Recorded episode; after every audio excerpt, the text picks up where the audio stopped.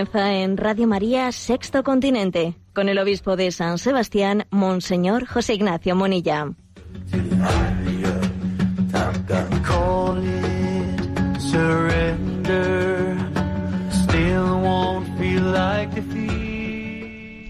Un cordial saludo a todos los oyentes de Radio María. Un día más, con la gracia del Señor, nos disponemos a realizar este programa llamado Sexto Continente, que lunes y viernes, de 8 a 9 de la mañana, realizamos en Radio María.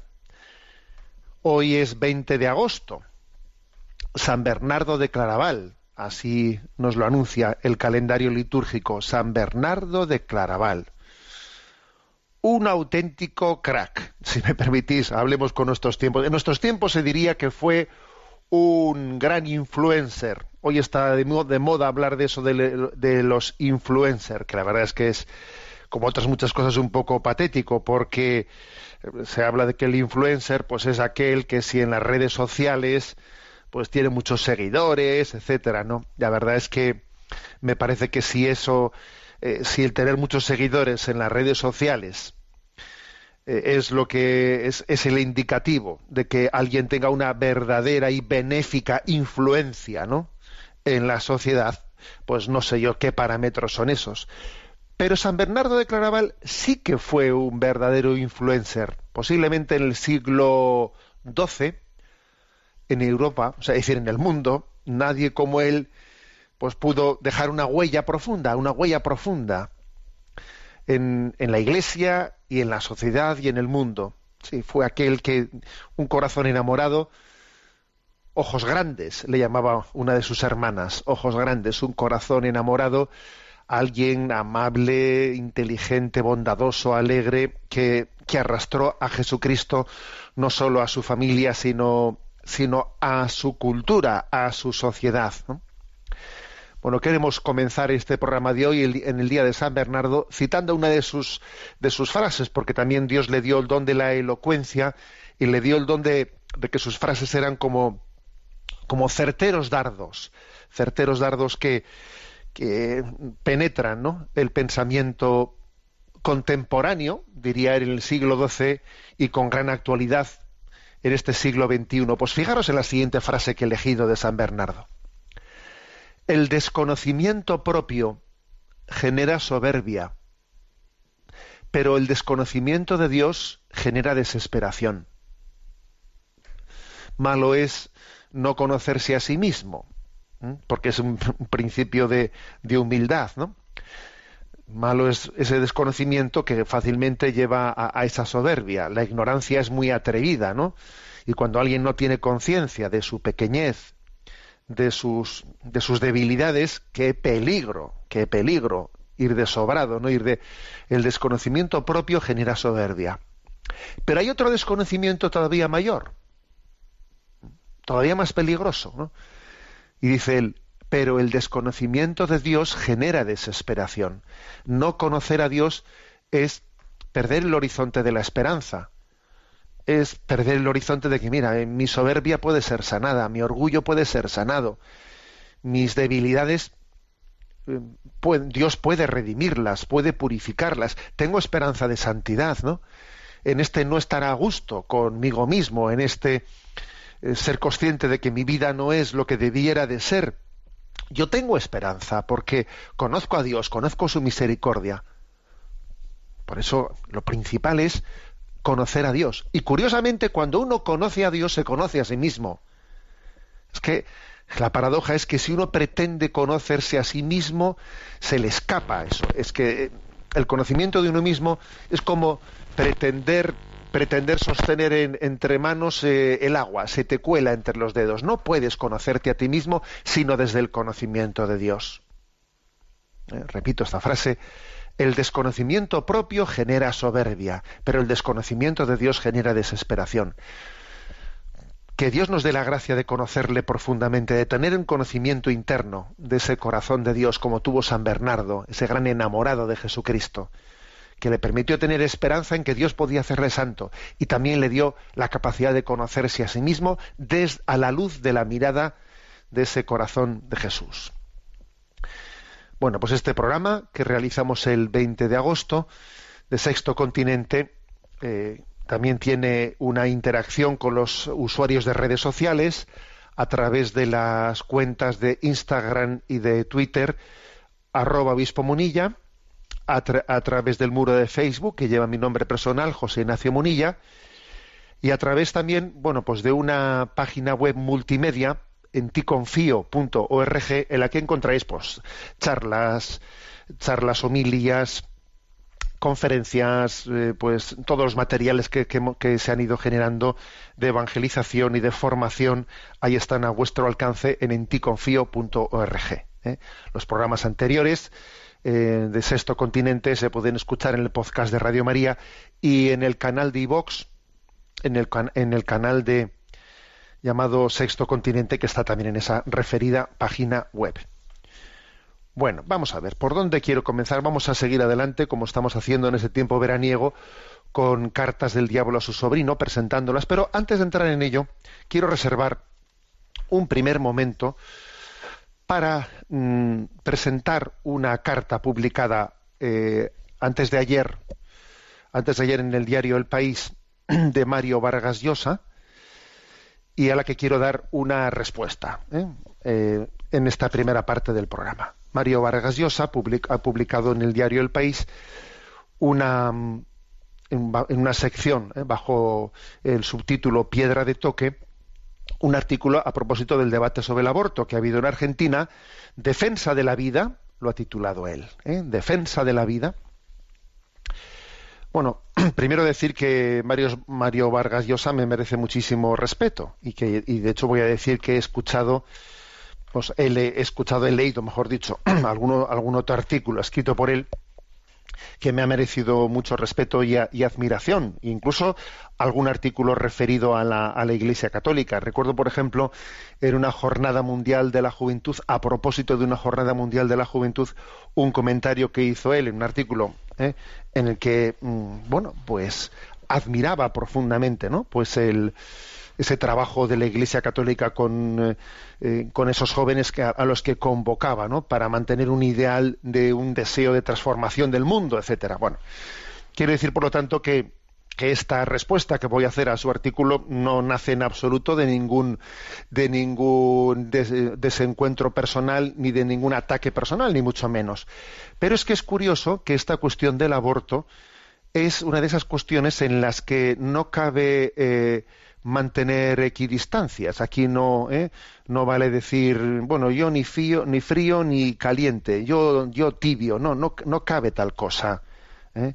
Entre la vida y la muerte, el punto intermedio no se, o sea, no existe. ¿eh? Por eso es curioso que el tema del aborto es un tema que retrata, retrata moralmente, ¿no? a la sociedad. Bueno, eh, entonces, voy a ello. ¿eh? Voy a leer algunos, ¿eh? algunas, digamos, de este. si el que quiera leer el artículo íntegramente lo va a buscar fácil. Mario Vargas Llosa, Defensa de la Vida, publicado el 18 de agosto, antes de ayer, como digo. Vamos a ver. Bueno, em, comienza el artículo mm, pues describiendo lo que ha acontecido en, en ese debate profundo que ha habido en la sociedad argentina, que finalmente en el Senado en el Senado se ha rechazado la legalización del aborto con 38 votos contra 31. En un primer momento la Cámara de Diputados lo había aprobado, finalmente ha sido rechazado. También, por cierto, hago mi pequeño paréntesis, el presidente Macri después de, este rechazo de las cámaras legislativas, ¿no? Pues después de este rechazo mm, empezó diciendo que se iba a hacer una reforma así por decreto ley mm, de despenalización de, del aborto, bueno, finalmente se ha echado atrás. ¿eh? Porque, vamos, hubiese sido tremendo que, claro, si la Cámara Representante Popular rechaza el aborto y ahora viene, viene el presidente del Gobierno y, como esto ha sido así, hace por decreto ley una despenalización del aborto, entonces dice uno, bueno, entonces aquí, entonces, ¿qué ocurre? Que, que sea lo que sea, va a ser, ¿no? O sea, es decir, ¿qué, qué pasa? Que aquí hay una, una dictadura, una dictadura que se impone, se impone bien sea por, por vía de cámaras democráticas o bien sea por, vía de, de decreto ley. Bueno, eh, afortunadamente ha, hecho, ha echado atrás y de momento, por lo tanto, o sea, en, en, Argentina, pues el aborto no está legalizado, ¿no? Bueno, describe esto eh, Mario, Mario Vargas Llosa y dice lo siguiente, ¿no? Al igual que los países eh, que él está que él está convencido que al igual que en los países más modernos y civilizados del mundo, más modernos y civilizados, Argentina legalizará el aborto en el futuro, como ocurre siempre en estos casos, dice, los enemigos del aborto, principalmente una iglesia católica muy escorada hacia la caverna y el oscurantismo, se presentaron como los defensores de la vida, sugiriendo con ello que quienes defendemos el derecho de la mujer a decidir si quiere o no tener hijos, somos partidarios de la muerte. Bueno, permítame, permítame mi crítica, señor Vargas Llosa. Me parece impropio que, que se mm, que se califique de una postura escorada hacia la caverna y el oscurantismo, la de aquellos que defienden, por cierto, en Argentina, en ese debate popular, claramente quienes eran contrarios al aborto han, han sostenido un lema, un lema, en favor de las dos vidas, de las dos vidas. Ese, ese, ha sido el lema de Argentina, ¿no? En favor de las dos vidas. Claro, decir que los países donde se legaliza el, aborto son modernos y civilizados, ¿eh? y donde no son oscurantistas y escorados hacia la caverna, con todos mis respetos, señor Vargas Vargas Llosa, no me parece que eso sea una descripción mínimamente equilibrada creo que no lo es. ¿eh? Es civilizada. ¿eh? El aborto, a ver si el aborto es progresismo, si el aborto es progresismo, bueno, pues entonces la ley del más fuerte es la cumbre de la es la cumbre de la democracia. ¿eh? Aparte que vamos a ser claros, ¿no?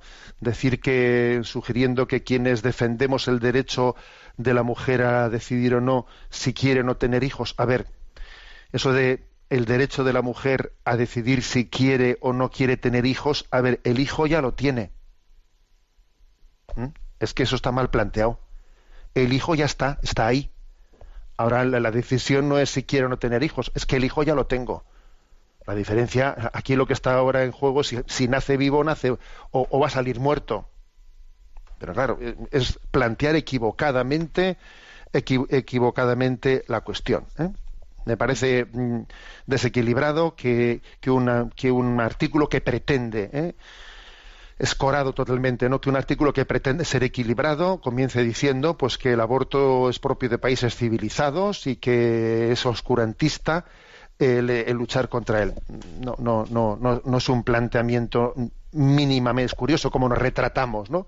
en una cuestión como esta. Además, el aborto, al fin y al cabo, sí si se puede decir ¿no? que el aborto es una defensa, eh, es un signo del avance de la civilización, pues eso en el fondo es la ley del más fuerte. No creo que eso sea un signo de avance, ni mucho menos. Bueno, continúa, continúa su, su artículo. Defender el aborto en los tres primeros meses de la gestación es elegir un mal menor reconociendo por supuesto que se trata de una decisión difícil y dolorosa, generalmente adoptada por unas condiciones de vida paupérrimas. Bueno, vamos a ver. Eh, dos o tres consideraciones. un mal menor, a ver, un mal menor podría ser el que alguien diga no estoy en situación y en condición de poder educar a este hijo. Y un mal menor podría ser darlo en adopción pero matarle al hijo no es nunca un mal menor, eso es un mal mayor. A ver, un mal menor, ¿cómo va a ser un mal menor acabar con la vida de ese, de ese niño concebido y todavía no nacido? ¿Mal menor? No, eso no es un mal menor. Entonces, ¿cuál es el mal mayor? Es que si eso es un mal menor, el mayor que será, pues, eh, pues acabar con todo lo con todos los que habitan en el edificio, ¿no? O sea, obviamente que cómo eh, ¿Cómo no, utilizamos palabras sin ser conscientes de lo que estamos diciendo? No es posible que acabar con la, niña, con la vida de un niño sea un mal menor. Eso es un mal mayor. ¿Mm? Darlo en adopción puede ser un mal, un mal menor. En segundo lugar, esa, eh, cuando Vargas Llosa en su artículo, que lo hace dos o tres veces, se refiere a bueno, que defender el aborto en los tres primeros meses, en los tres primeros meses. A ver, señor Vargas Llosa, decir que sea en los tres primeros meses o en los cuatro primeros meses, ¿dónde está la línea divisoria entre lo aceptable y lo, y, lo no aceptable? ¿Es que acaso hay algún argumento de tipo médico científico que pueda, ¿eh? que pueda argumentarse para, para decir que es éticamente aceptable o no aceptable un aborto una semana antes, una semana más tarde?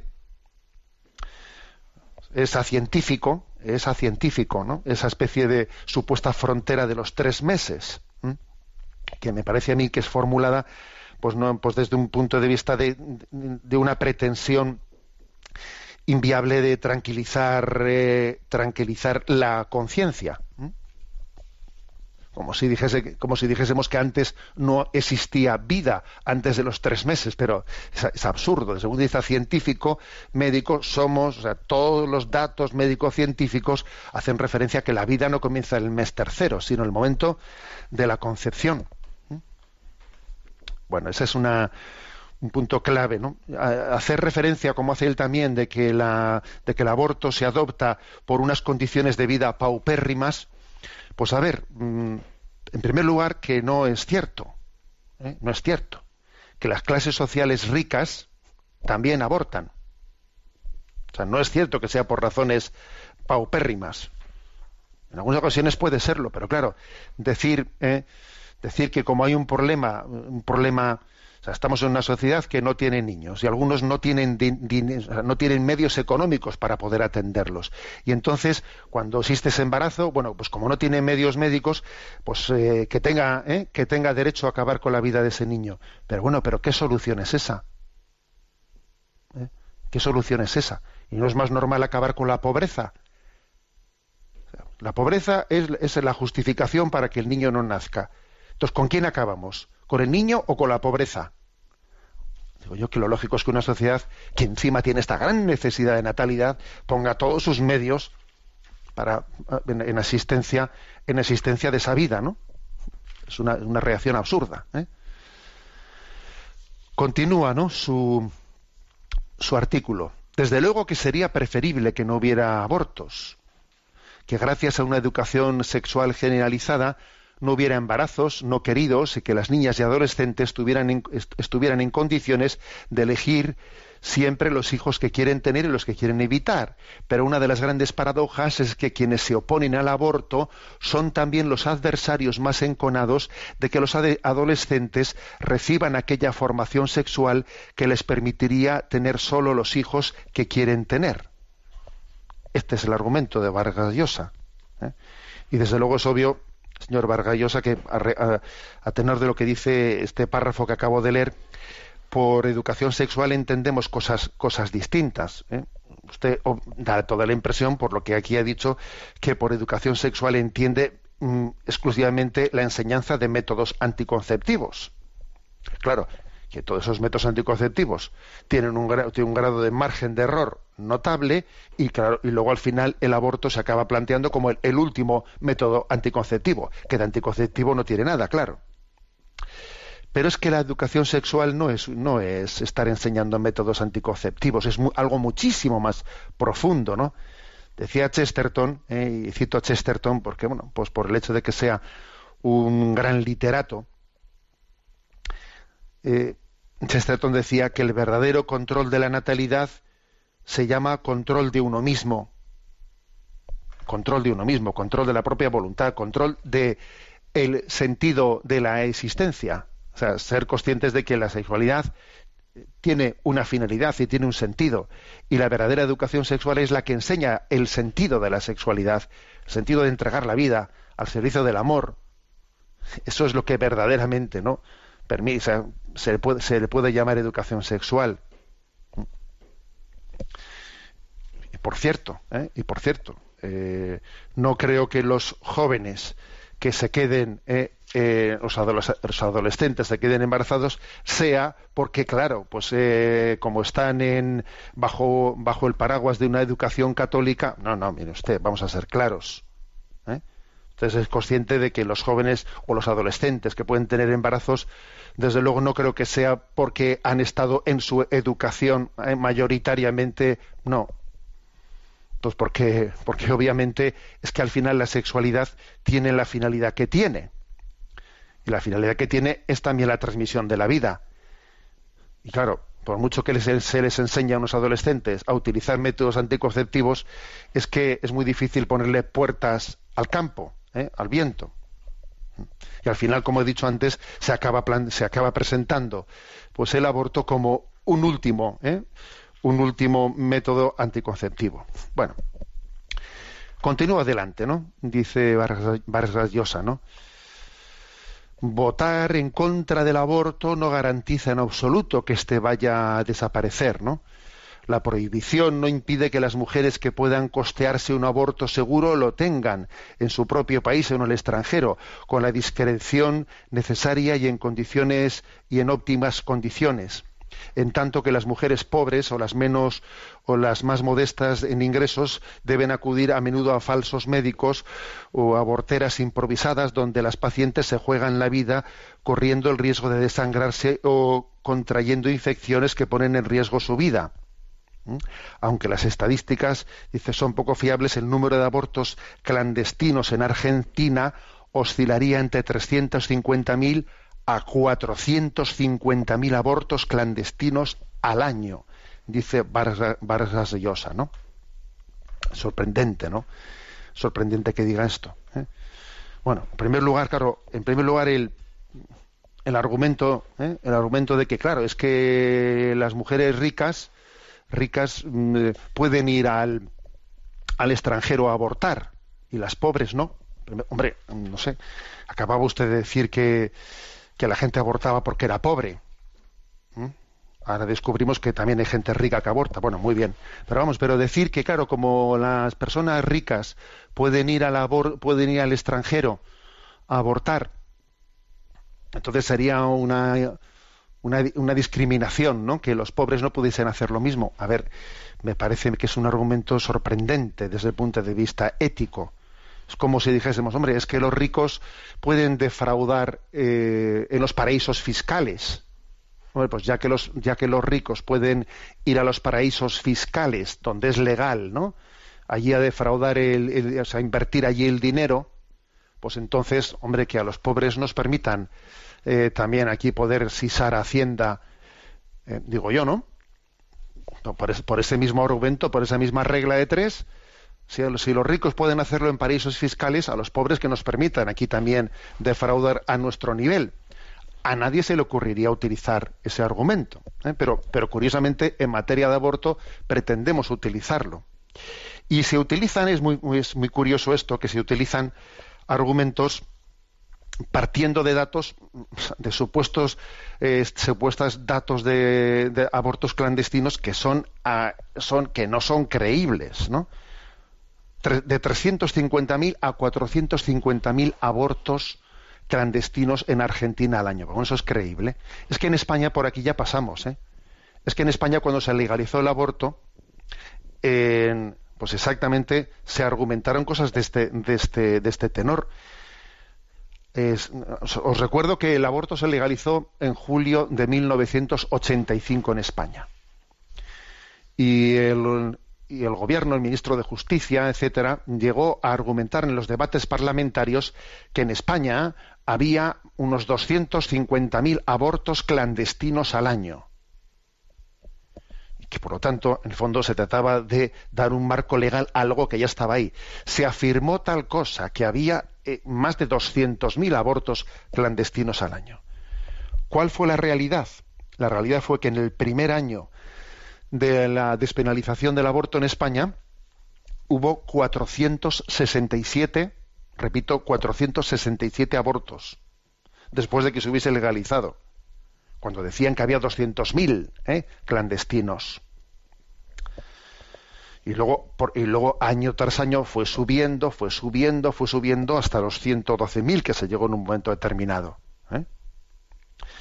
por cierto, con, el divorcio pasa algo por el estilo. El divorcio se aprobó en el año 1981. Y entonces también allí el ministro de Justicia de España dijo que, es que, era una gran necesidad aprobar una ley del divorcio, que de hecho había unos, él calculaba unas 500.000 ¿no? parejas que estaban esperando como agua de mayo, él utilizó esa expresión como agua de mayo, eh, esperando la ley del divorcio para regularizar su situación que estaba ya rotas, ¿no? Bueno, pues se aprobó el divorcio en 1951 y de esas 500.000 que estaban esperando, ¿cuántas se supone, cuántas, no? Se divorciaron un 7%. ¿eh? O sea, se equivocó de cálculo por un 93% se equivocó de cálculo el ministro y al final fue un 7% de lo que él decía que existía. A ver, ¿qué quiero decir con esto? Que es muy recurrente que en estos debates del aborto se den datos de estimaciones de la realidad, de una realidad falseada, que en el fondo acaban siendo con el tiempo un vaticinio de a dónde, de, a dónde se quiere llegar, que es a una desestructuración ¿eh? de la familia y a, un desamparo ¿eh? y a un desamparo de la vida. Porque es curioso que en la familia y en la vida es donde ¿eh? y en este debate por la vida es donde se está, como decía San Juan Pablo II, jugando eh, en gran medida el, horizonte moral. Bueno, continúa el artículo de Vargas Llosa, ¿no? Escribo este artículo el mismo día en que los periódicos del mundo entero comentan el gran escándalo que vive Estados Unidos con motivo del informe del jurado de Pensilvania. Entonces, claro, Vargas Llosa termina, mm, diciendo que mm, una institución, leo, una institución objeto de revelaciones tan horrendas como el abuso sexual de niños y jóvenes por parte de sus propios religiosos debería ser menos intolerante e inflexible sobre un tema tan doloroso como el aborto, al que siempre se ha opuesto con ferocidad prescindiendo de los matices y las razones especiales. También me sorprende que, Vargas Llosa haga esta referencia, ¿no? Esta referencia como, a ver, el hecho de que en la Iglesia haya existido, ¿no? Exista un informe como ese de Pensilvania, eso, de ahí se debe de concluir que la Iglesia no condene el aborto de esa manera. No, no entiendo el argumento. ¿eh? No entiendo el argumento es como si, ¿eh? como si se, se, concluyese el hecho de que en un gobierno, en un gobierno, una nación, se den casos de corrupción dentro de ese gobierno. Entonces, vamos, lo menos que podría hacer el gobierno cuando ha tenido casos de corrupción es, a ver, derogar las leyes, las leyes mm, para con las que pretende controlar el bien común de los ciudadanos ya que ha habido dentro de ese gobierno que está rigiendo la nación, ha habido casos de corrupción interna, entonces que no pretenda que no pretenda pedir o exigir el bien común al resto de los ciudadanos, pero a nadie se le ocurriría hacer tal razonamiento.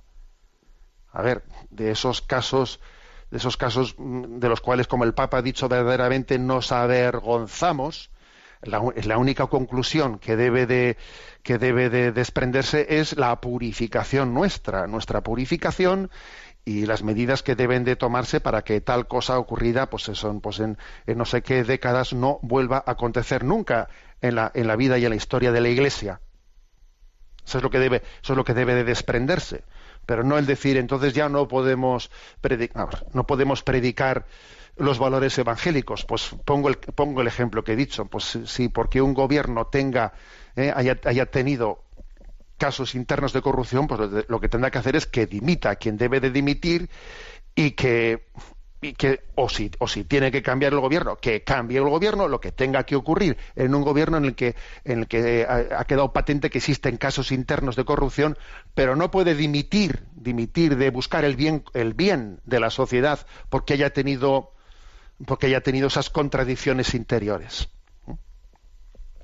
Es curioso porque Garrigula Grans, ¿no? pues un gran teólogo, teólogo dominico, decía él, ¿no? Decía él, a propósito de este conjugar, porque en la Iglesia, fijaros bien, en la Iglesia se conjuga, eh, se conjuga, pues esa frase, esa frase de Jesús, ¿no? De ser, mm, de ser intolerante con el pecado, y ser paciente con el pecador. Entonces, la regula Grans traducía esto de la siguiente manera, que perfectamente se puede referir al aborto. La Iglesia es intolerante en los principios porque cree, pero es tolerante con las personas porque ama. La mentalidad mundana es tolerante con los principios porque no cree, pero intolerante con las personas porque ama, porque no ama, perdón. Es curioso esto. ¿eh? A ver, estamos llamados a ser intolerantes con el pecado y tolerantes con el pecador. El mundo, sin embargo, es tolerante con el pecado, pero acaba siendo intolerante con el pecador. ¿eh? Repito la frase de Garrigula Grans, que creo que es verdaderamente luminosa. ¿eh? La Iglesia es intolerante en los principios porque cree, pero es tolerante con las personas porque ama.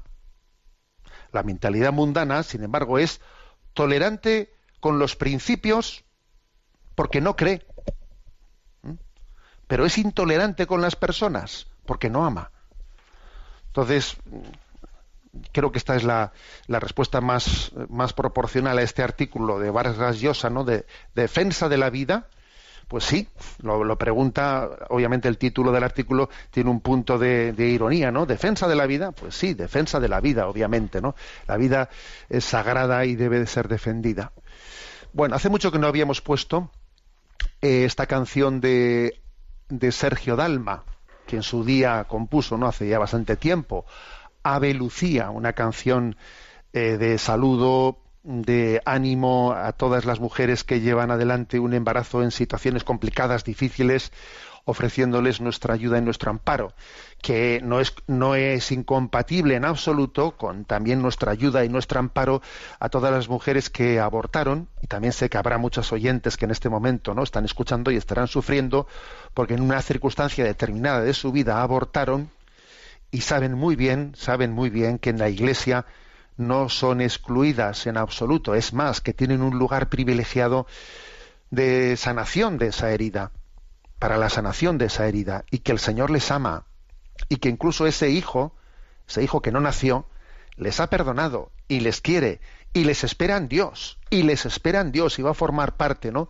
de, de ese gran encuentro, de ese gran encuentro porque el rechazo absoluto al aborto no se traduce en absoluto en un rechazo, en un desprecio de la persona que abortó, sino que tenemos la capacidad de acogerla. Nadie te ha condenado, mujer, tampoco yo te condeno. Vete y no peques más. Escuchamos esta canción de Sergio Dalma, Ave Lucía.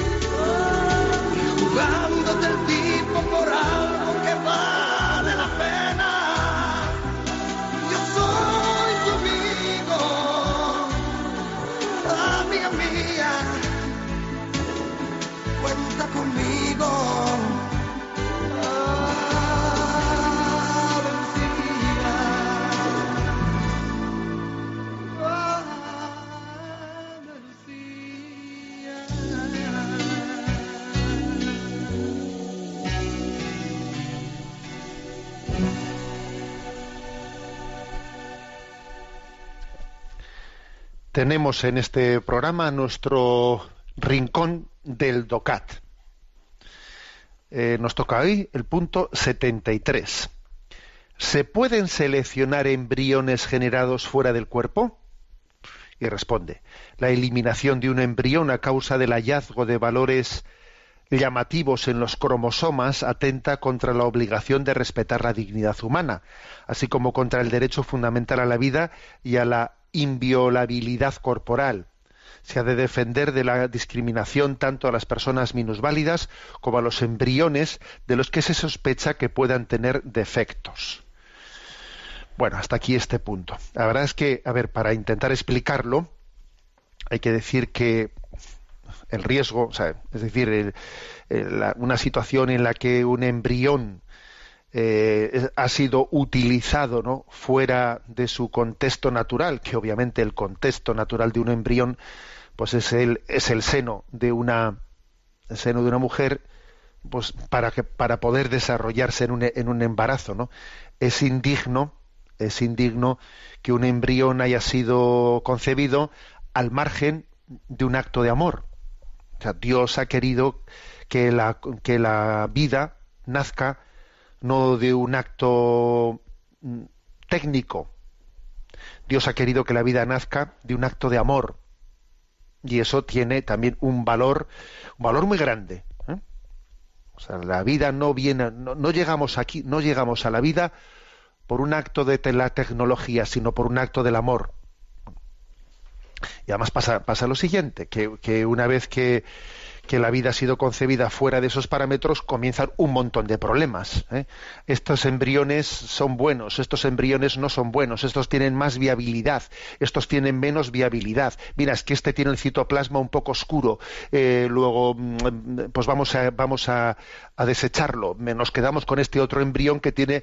A ver, entonces comenzamos a hacer una selección eugenésica en la que nos convertimos de alguna manera en, árbitros en árbitros de la vida una vez que los embriones han sido concebidos fuera del ámbito en el que la naturaleza no pues los, ha, pensado. Es, un pequeño drama ¿eh? pequeño drama.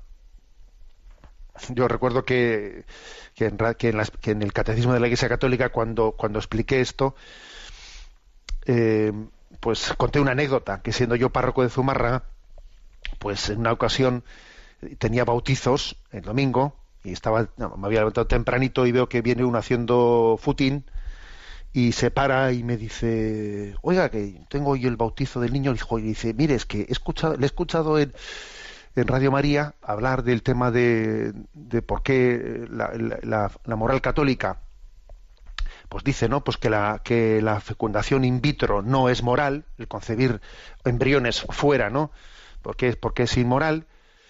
Y claro, pues es que mm, yo la verdad es que lo he escuchado, claro, lo he entendido, y, mm, pero claro, es que el niño que vamos a bautizar hoy es, es de fecundación in vitro. Y dice, ¿y eso entonces eh, no es moral, eh, o sea, no es correcto el bautizarlo? Digo, no, por supuesto que es. Dije, el niño no tendrá culpa ninguna de, de la forma en la que ha sido concebido. Pues por supuesto que el bautismo lo vamos a hacer con toda, con toda la, vamos, ¿no? Con toda la solemnidad y con toda la esperanza, etcétera, ¿no? Y entonces me dice, ¿sabe lo que pasa? Que claro, como, como cuando hicimos la fecundación in vitro se concibieron varios embriones, pues claro, los otros embriones los tengo ahí en el hospital de Basurco, los tengo ahí congelados, y yo soy camionero y cada vez que paso por el camión ahí enfrente del hospital de Basurco suelo tocar la bocina. Me dice, suelo tocar la bocina para saludar a, los otros hijos que tengo ahí en el, eh, en el congelador. Y yo dije, yo, madre mía, desde luego, dije, era un chaval, un chico, un padre joven, mm, sano, no, sanísimo, ¿no? Sencillamente que, claro, que, el criterio hay que educarlo, hay que educarlo, pero más sano él no podía ser, ¿no? Tocaba la bocina cuando pasaba delante de ellos. Claro, ¿y ahora qué hago yo con esos embriones que han quedado congelados? Seleccionamos unos y otros y a los otros son utilizables. Sí, todos esos embriones que se van produciendo de esa manera se van desperdiciando de una manera, claro, bueno, desperdiciando. Es una, palabra, fijaros, que, que se queda cortísima, ¿no? Lo mismo pasa con cuando se pretenden utilizar los embriones para supuestas finalidades terapéuticas. ¿eh? No hace mucho en vía redes sociales, pues una, una viñeta, una viñeta, ¿no? En la que se ve allí en la, nube, pues digamos como dos angelitos, que uno es un angelito que se ve que murió siendo ya mayor y otro es un angelito que murió siendo un bebé y entre los dos angelitos eh, se encuentran allí en la nube y el angelito mayor le dice le dice al angelito bebé yo me morí esperando una cura con las investigaciones con embriones. ¿Y tú? Y responde el angelito bebé, yo era el embrión. Le dice, yo era el embrión. es que eh, no podemos utilizar embriones, embriones para hacer de ellos eh, un medicamento. O sea, el pretender hacer células madre embrionarias es utilizar, o sea, cambiar la dignidad del hombre que pase de ser un paciente a un medicamento.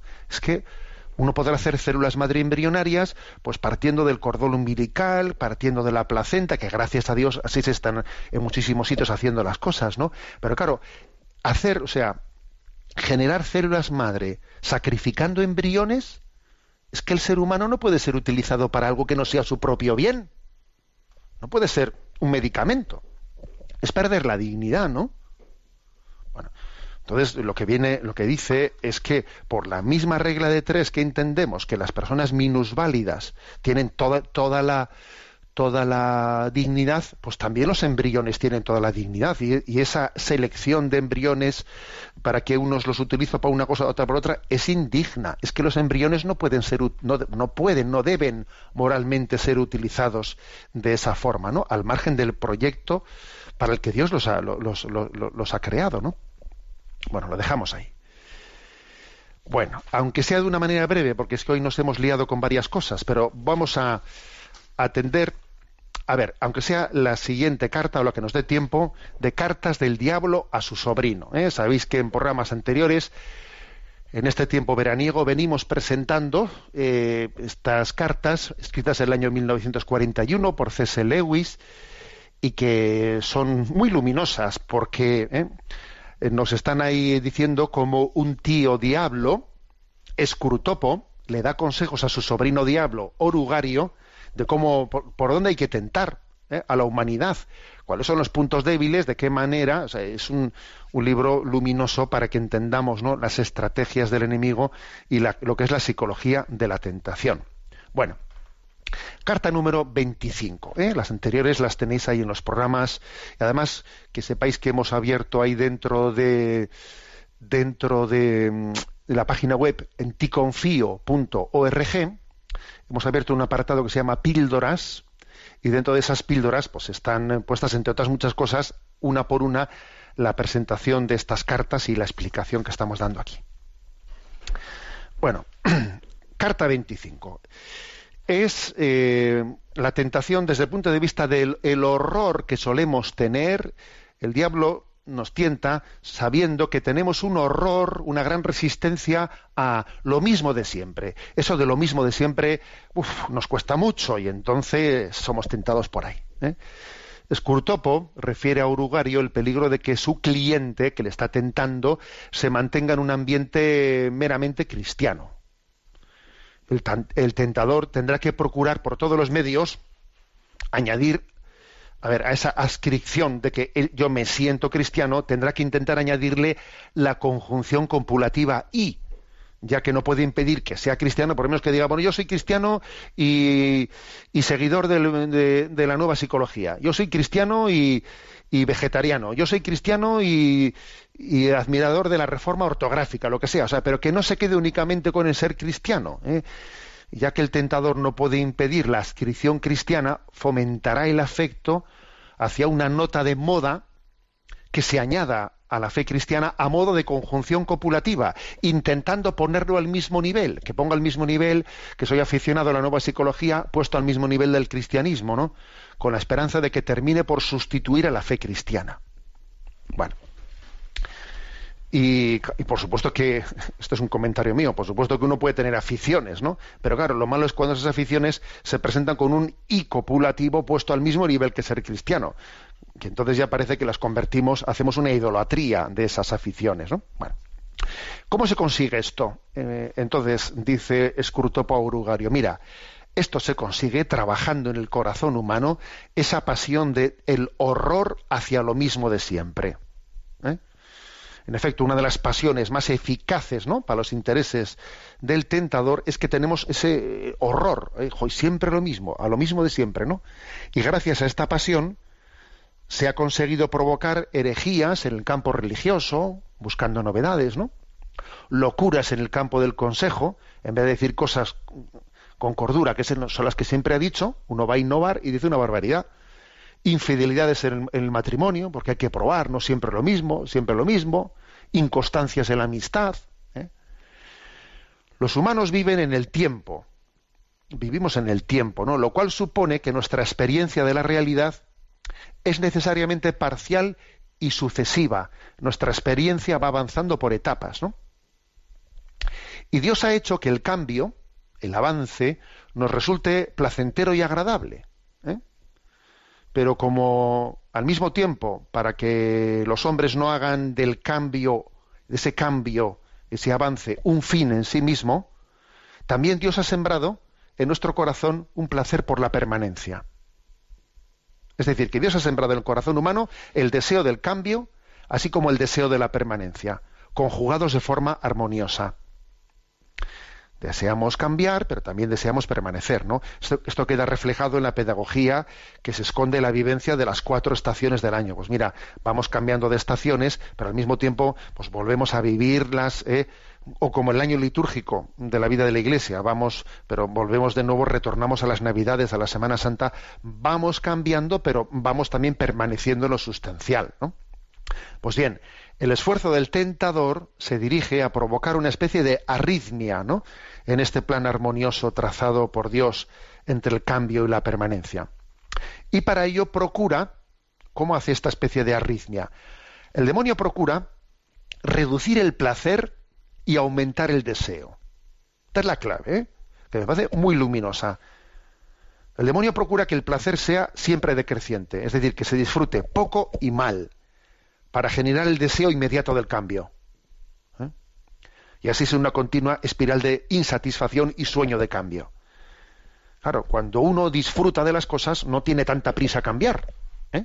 Entonces, el demonio que quiere es que las cosas las disfrutes muy poco, que ansíes otra cosa y que en cuanto la tengas ya no la disfrutes, sino que ansíes la siguiente. En ese no ser capaces de disfrutar de las cosas que tenemos entre manos hay una tentación. Y de ahí viene una ansiedad que, quiero cambiar, quiero cambiar. Y en cuanto que has cambiado, ya estás insatisfecho. ¿eh? Esta es la estrategia de Satanás. Reducir el placer y aumentar el deseo.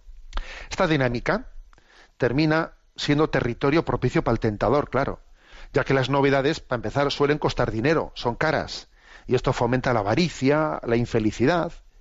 Y por otra parte, cuanto más ansioso estamos del, deseo de cambio, antes consigue agotar las posibilidades inocentes del placer para pasar rápidamente al placer pecaminoso. Pues ya te acabas metiendo en, drogas, en lujuria, en lo que sea, porque, porque el deseo de, experimentar cosas nuevas se te queda todo pequeño, claro. Por cierto, ¿eh? exacerbando esta pasión del horror hacia lo mismo de siempre, ¿eh? pues el tentador ha conseguido también desquiciar muchas cosas, como el arte mismo, movidos por el afán de novedad, eh, pues eso, pues se, producen bodrios de arte y cosas y muchas cosas más. Pues bien, dice C.S. Lewis, ¿no? Dice, la utilidad de las modas para el tentador consiste en focalizar la atención del hombre en una dirección, distrayéndonos de los verdaderos peligros. De esta forma se ha conseguido que las protestas de moda se dirigen en cada época contra aquellos vicios de los que estamos en peligro de caer. ¿Mm? Repito esto, ¿eh? de esta forma se ha conseguido que las protestas de moda se dirigen en cada moda contra aquellos vicios de los que estamos menos en peligro de caer. ¿eh? Y por el contrario, se ha fijado la aprobación hacia las virtudes más próximas al vicio endémico de cada generación. ¿eh? Dice con mucha gracia, el juego consiste en hacerles correr de un lado a otro con extintores de incendios cuando hay una inundación y todos amontonándose en, el lado contrario del barco que está ya casi con la, con la borda sumergida. O sea, es, muy interesante lo que dice aquí. Vamos a ver. Eh, en esta manipulación de las modas, lo que, lo que el tentador va consiguiendo es que se proteste contra cosas en las que tenemos poco peligro de caer. ¿eh? Es como si eso, ¿no? Dice, hay una inundación y entonces consiguen que las modas digan, ah, es importante tener extintores para apagar los incendios. Es verdad, eso es verdad. Lo que dice la moda no es mentira. Pero claro, es que estamos en una inundación, no en un incendio, ¿sabe usted? Entonces, claro, pues suscitar eh, eh, pues extintores, extintores, cuando lo que hace falta son lanchas, porque es que hay una inundación, es digamos que en cada, en cada momento la moda suscita cosas que no son estrictamente las que se necesitan en ese momento, sino lo contrario, ¿no? Así, por ejemplo, dice él, ¿no? En las épocas crueles, las modas nos ponen en guardia contra el sentimentalismo. Claro que el, sentimentalismo, eh, el sentimentalismo está mal, pero claro, predicar contra el sentimentalismo en una época de crueldad, pues la verdad es que no era muy necesario, ¿no?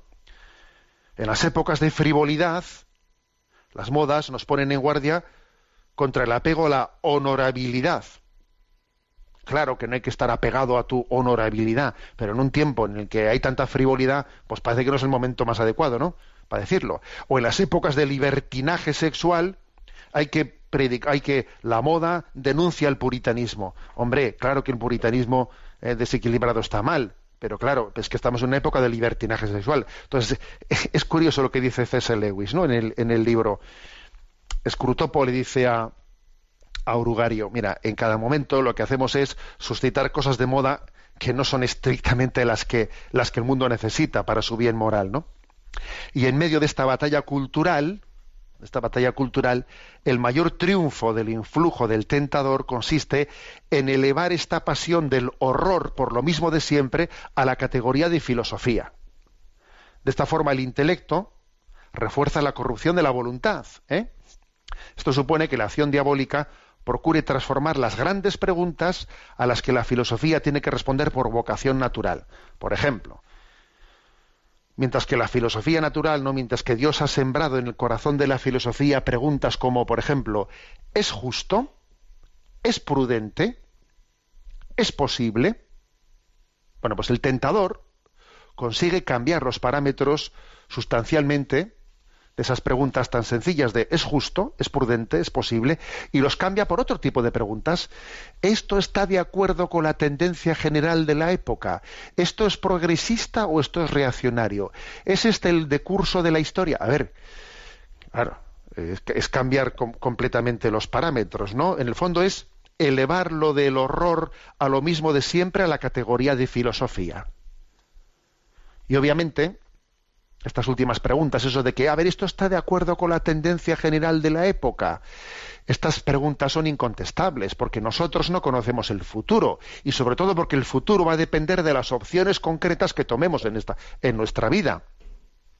Por lo que el tentador, por lo que el, que el tentador persigue, por lo que el tentador está persiguiendo es que mientras que nuestra mente está distraída con ese tipo de preguntas mal formuladas e incontestables, vaya colando su acción en nuestro corazón. Lo va colando. En vez de estar respondiendo a las preguntas, ¿esto es justo? ¿Esto es prudente? ¿Esto es posible? A mí qué me importa eso de que si está de acuerdo con la tendencia general de la época o no lo está. ¿eh? Así, ¿no? En vez de discernir si los cambios son para mejor o para peor, ¿eh? el tentador ha conseguido confundir la cultura, manipulando el propio lenguaje. ¿eh? Por ejemplo, ¿no? Dice esta carta, que, el tentador ha conseguido cambiar el adjetivo inalterado por estancado. Claro, porque inalterado pues, pues, es una palabra positiva, ¿no? Algo está inalterado. Pero decir estancado ya es despreciarlo. Entonces tú, esta persona está estancada, ¿eh? ya, la he despreciado, ¿no? en la línea de generar ansiedad por un cambio, en la línea de reducir el placer y aumentar el deseo, su estrategia consiste en reforzar la impaciencia, sirviéndose de esa citada pasión, ¿no? El horror a lo mismo, a lo mismo de siempre. Bueno, esta es la carta 25. Continuaremos, si Dios quiere, en los próximos días. La bendición de Dios Todopoderoso, Padre, Hijo y Espíritu Santo descienda sobre vosotros. Alabado sea Jesucristo. Oh,